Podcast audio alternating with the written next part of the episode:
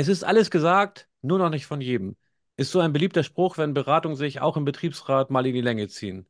Und auch kennen hier wahrscheinlich viele von euch das Phänomen, dass sich manche Kollegin oder mancher Kollege, meistens ja die Männer, in den Betriebsratssitzungen sehr nach vorne drängt, sich ständig äußert und lange äußert, während andere Kolleginnen und Kollegen sich kaum an der Diskussion beteiligen. Manchmal gehen Diskussionen auch durcheinander oder entgleiten vollständig. Es entstehen unkontrolliert mehrere Diskussionsgruppen oder andersherum. Viele Sachen werden am Anfang ausführlich behandelt und am Ende fehlt dann Zeit und stehen unter Zeitdruck, werden dann wichtige Themen am Ende der Sitzung schnell durchgehechelt. In der letzten Woche habe ich mich noch allein als äh, Podcaster mit dem Thema der Sitzungsvorbereitung auseinandergesetzt. Aber jetzt geht es ja heute um die Durchführung der Betriebsratssitzung und ich weiß, da ist richtig Musik drin. Da gab es auch die meisten äh, Anmerkungen zu auf LinkedIn und die meisten Zuschriften. Und deswegen habe ich mir Verstärkung geholt. Das schaffe ich ja gar nicht ganz alleine. Katja Birkholz ist heute wieder mit dabei und da freue ich mich ganz besonders drüber. Hi Katja, schön, dass du wieder dabei bist. Hi Marco, ich freue mich auch.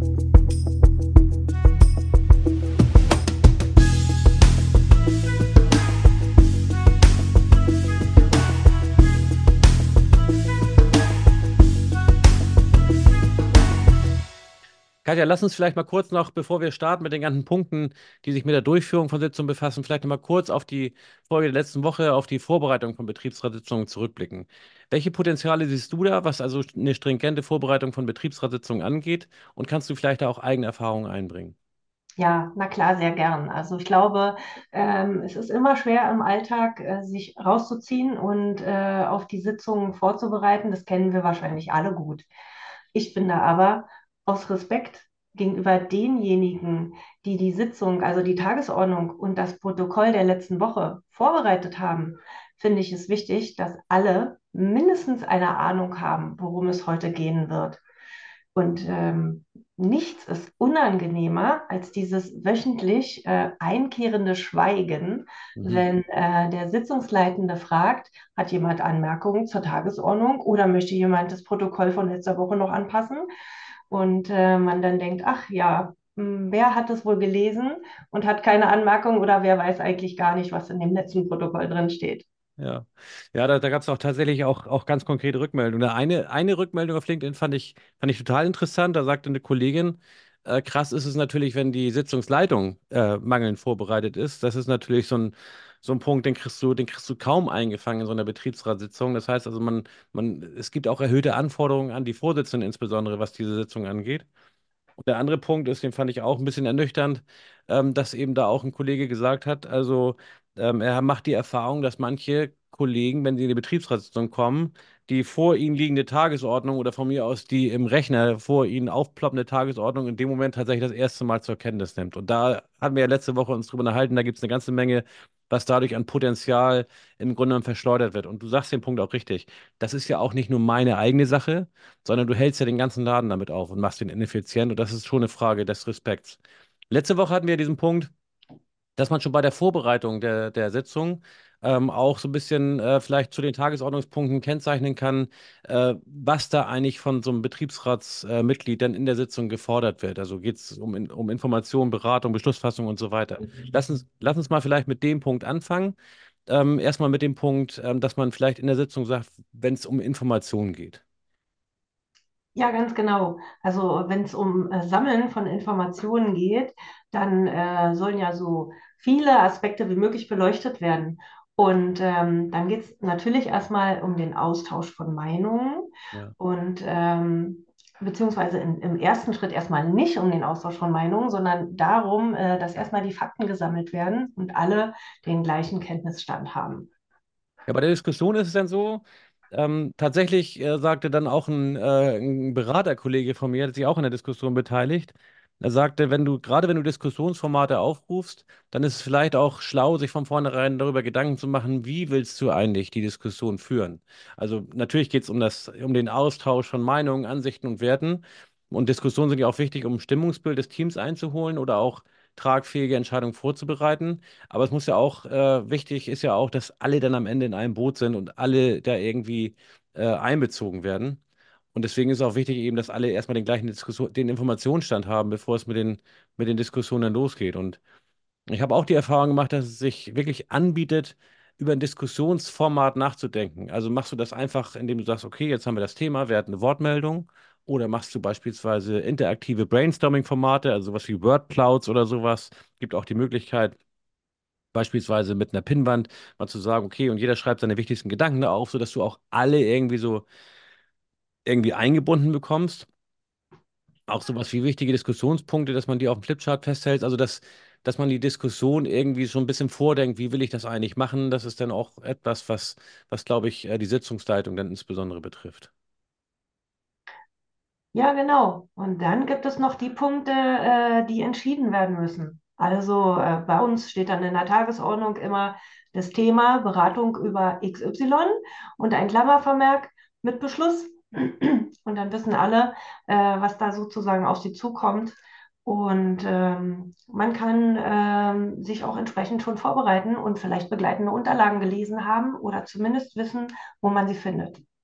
Ja, ist ein bisschen wild. Ne? Wir, wir tauschen im Grunde genommen Selbstverständlichkeiten aus, aber tatsächlich ist es eben nicht überall selbstverständlich. Ich habe tatsächlich Mhm. auch Betriebsräte erlebt, die wirklich gut damit fahren, dass sie von vornherein den Kolleginnen und Kollegen mit der Übersendung der Tagesordnung auch so ein, so so ein Template, so ein Vordruck mehr oder weniger zur Verfügung stellen, ist zu sagen, okay, worum geht's? Information, Beratung, Beschlussfassung.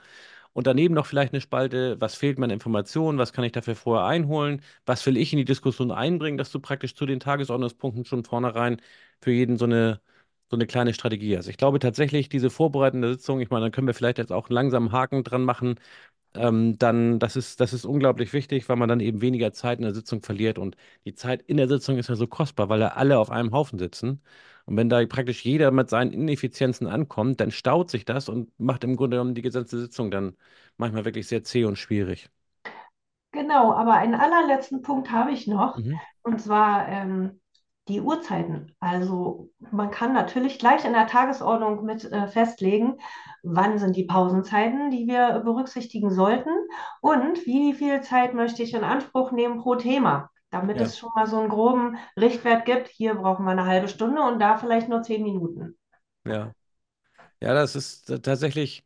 Äh, es gibt ja auch äh, hier einen, äh, einen Kollege, den, den glaube ich, hatten wir auch zusammen eine Diskussion, der Marc Brandt, der hat gesagt, die haben so eine Dreiteilung in ihrer Betriebsratssitzung. Äh, die machen so ein, der eine macht die Sitzung, der andere, der nächste ist ein Timekeeper und der dritte führt die Rednerliste. Und wiederum andere hat geschrieben, das machen die rollierend, weil der, der die Rednerliste führt und der der Timekeeper ist, das sind manchmal Leute, die in dem Moment auch unbeliebt sein können. Wenn einer meinetwegen zu lange redet und er sagt, pass mal auf, das war's jetzt, nächster, oder die Rednerliste annimmt, weil einer will unbedingt seinen Punkt loswerden und muss sich aber hinten anstellen, weil noch drei Leute vor dem dran sind. Das sind ja manchmal so unbeliebte Rollen. Und äh, da sagte Mhm. ein Kollege, die werden bei denen im Betriebsrat rollierend verteilt, sodass praktisch immer wechselnd andere unbeliebt sind. Hinzu kommt dabei auch, dass natürlich dann auch die mal praktisch auf die Wortbeiträge der anderen achten müssen, die dann vielleicht äh, selbst eher diejenigen sind, die das gelegentlich mal übersehen. Und da gibt es jetzt diesen, diesen anderen Punkt noch, ähm, das fand ich total interessant. Äh, gab, gab eine, gab eine, eine Anregung dazu, dass es einen Betriebsrat gibt, der ähm, von vornherein grüne und rote Karten auf dem Tisch liegen hat. So, und das fand ich, fand ich spannend. Da bin ich auch mal ein bisschen tiefer eingetaucht. Äh, die haben dann praktisch eine, eine grüne Karte, die die äh, so hinhalten oder hochheben oder sowas, wenn die irgendwas besonders gut finden, was gerade gesagt wird. So nach dem Motto, ähm, unterstütze ich, also in dem Sinne. Und dann gibt es eben auch noch die roten Karten, ähm, die äh, man hochhalten kann. Das passiert natürlich viel seltener, logischerweise, wenn man sagt, das finde ich nicht gut, was da gerade gesagt wird. Das geht meinetwegen zu weit, da ist ein persönlicher Angriff drin und so weiter. Und äh, aber das ist, das, das ist auch manchmal disziplinierend. Ich habe beispielsweise mal, letztes Jahr hatte ich auch ein Seminar, da war die, die Stellvertreterin, die saß natürlich neben dem Vorsitzenden und der Vorsitzende, ich hoffe, er schaut jetzt nicht zu, äh, der hatte dann so einen Hang dazu, äh, alles immer ganz ausführlich zu sagen und die hat ihm immer so einen kleinen Zettel rübergeschoben. Das war der gleiche Zettel, die ganze Veranstaltung über. Und immer wenn der Zettel rüberkam, dann fing er schon so an, verschmitzt zu lächeln und hat dann äh, gewusst, er muss auf den Punkt kommen. Aber das hat funktioniert. Also die beiden, klasse Team. Äh, sie hat ihm immer gesagt, wenn er, wenn er vielleicht mal, wie soll ich sagen, zum Punkt kommen soll. Das kann man aber auch im Team so machen. Also beispielsweise mit einer dritten Farbe, von mir aus eine blaue Karte, ähm, die dann einfach mal sagt, pass mal auf, äh, du redest jetzt zu lange und zu viel und das halte ich mal so dezent nach oben. Vielleicht kann man es auch am Anfang noch ein bisschen verdeckter machen und so.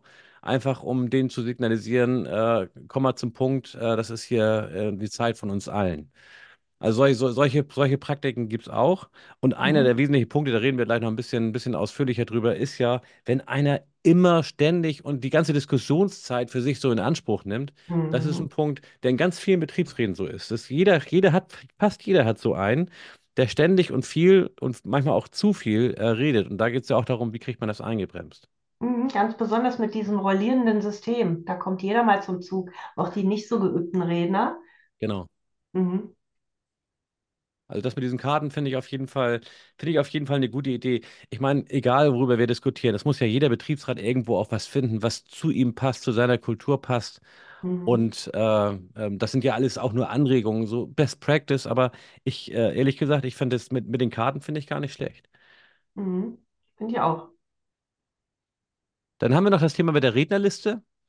Ähm, da ist es ja so, tatsächlich, ähm, je größer der Kreis ist, desto dringender wird sowas eigentlich. Also Mhm. ich habe das auch oft in Kreisen, wo ich auch selbst in Diskussionen beteiligt bin. Das mache ich auch teilweise bei, bei Seminaren so, dass ich erstmal anfange ohne Rednerliste, weil es natürlich ein bisschen ungezwungener ist. Du willst was Mhm. sagen und kannst es gleich sagen. Mhm. Aber ab einem bestimmten Diskussionsgrad, ab einer bestimmten Intensität oder inter, ja, ab einer bestimmten Diskussionsintensivität geht das nicht mehr. Weil dann drei Leute gleichzeitig was sagen. Und wenn du dann nicht sagst, pass mal auf, ist ein Thema, da wird jetzt gerade viel diskutiert, wir müssen jetzt eine Rednerliste machen, dann ist das so, äh, dass du das dann auch wirklich abhakst und das Wort erteilst. Und da, das ist ja das, was Marc gesagt hat, da haben die so eine, so eine Rolle für vergeben. Kann man auch von vornherein machen, hängt ein bisschen davon ab, wie die Diskussionskultur im Betriebsrat ist.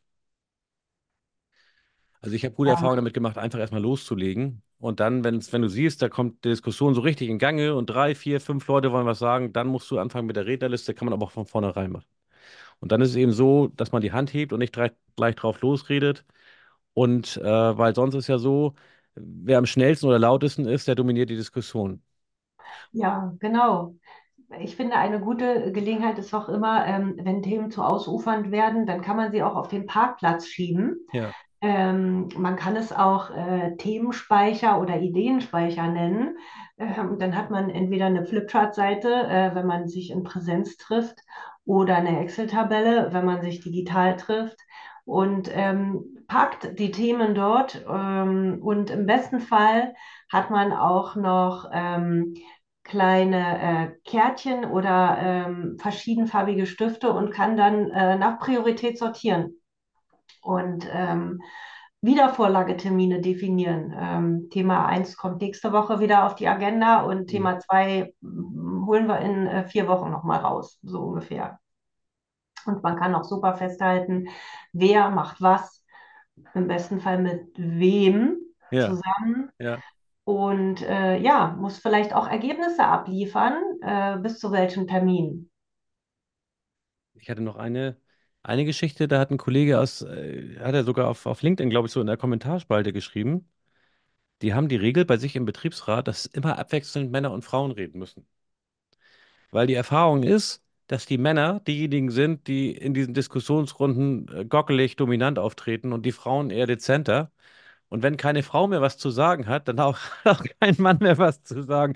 Ehrlich gesagt, ähm, finde ich, finde ich charmant. Ich weiß nicht, ob das so praktikabel in jeder Hinsicht ist. Die fahren damit ganz gut.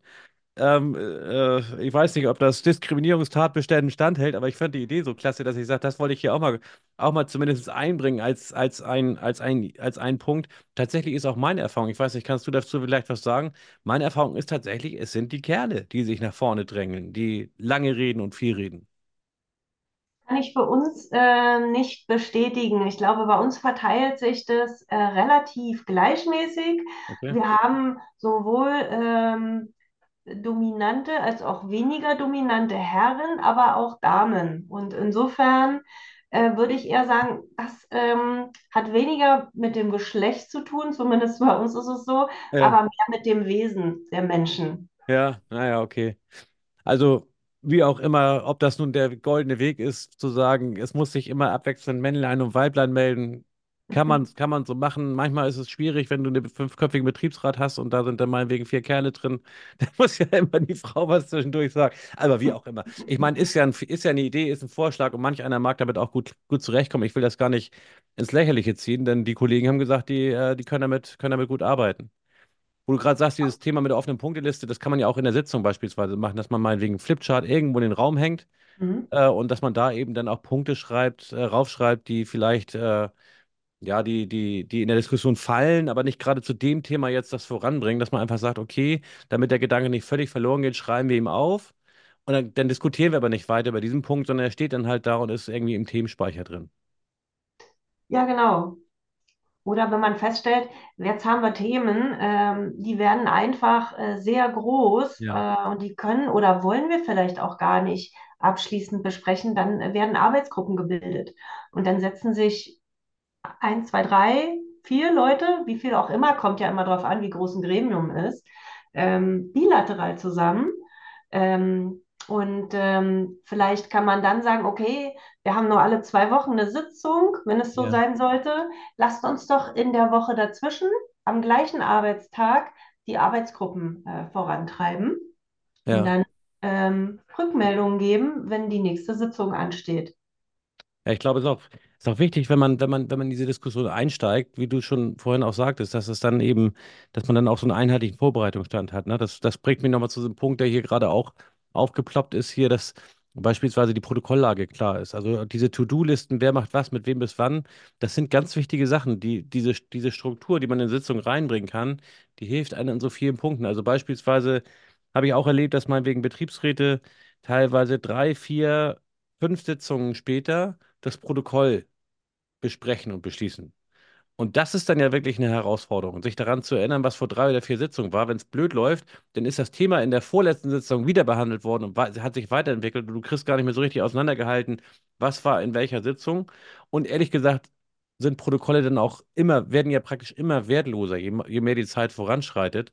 Ja. Eigentlich ist es ganz gut, wenn du am Anfang der Sitzung das Protokoll der letzten Sitzung vorliegen hast. Dann kann sich auch jeder anhand des Protokolls vorbereiten und weiß, okay, wo wird dieser, dieser Faden dann, dann, dann aufgenommen. Mhm.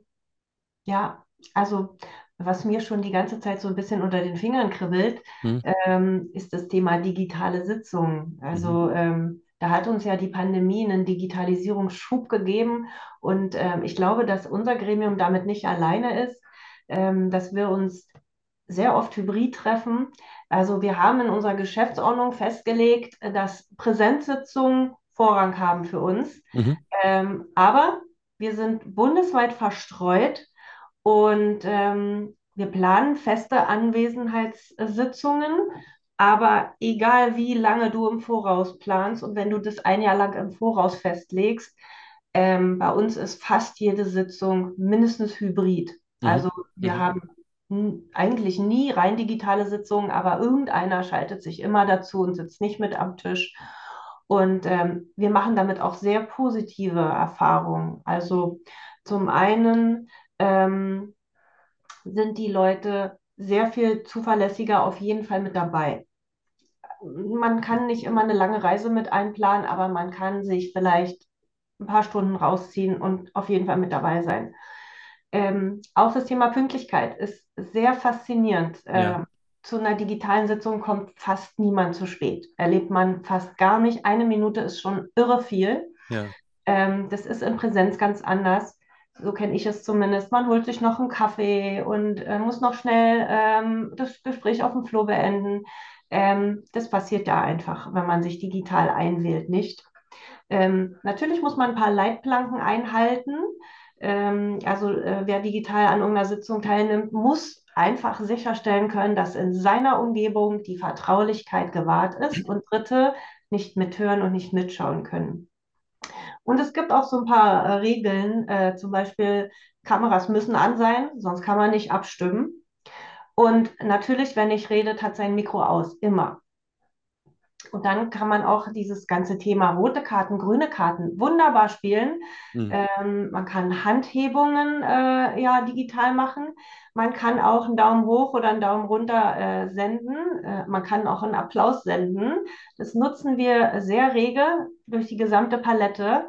Und ähm, ich muss zugeben, äh, dadurch findet bei uns vieles gefühlt sehr, sehr diszipliniert statt.